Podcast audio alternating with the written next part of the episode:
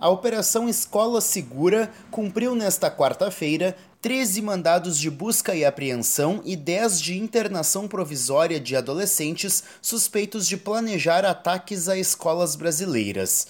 As apreensões ocorreram nos estados de Santa Catarina, Rio de Janeiro, São Paulo, Pernambuco e Paraná. A operação é coordenada pelo Ministério da Justiça e Segurança Pública e conta com o apoio das polícias civis locais. O titular da Delegacia de Repressão aos Crimes de Informática de Santa Catarina, delegado Luiz Felipe Rosado, revela que os suspeitos incentivavam outras pessoas a praticar crimes.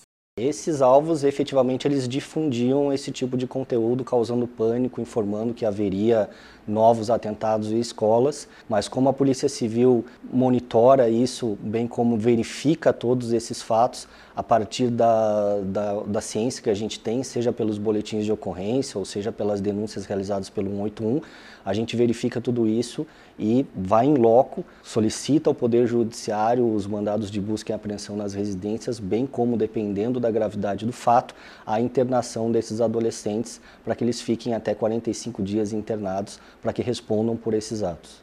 Os adolescentes apreendidos têm entre 13 e 17 anos. Além deles, a ação prendeu dois adultos e identificou uma criança de 11 anos, pois menores de 12 não podem ser apreendidos de acordo com a lei. O delegado-geral da Polícia Civil de Santa Catarina, Ulisses Gabriel, destaca o reforço no policiamento das escolas.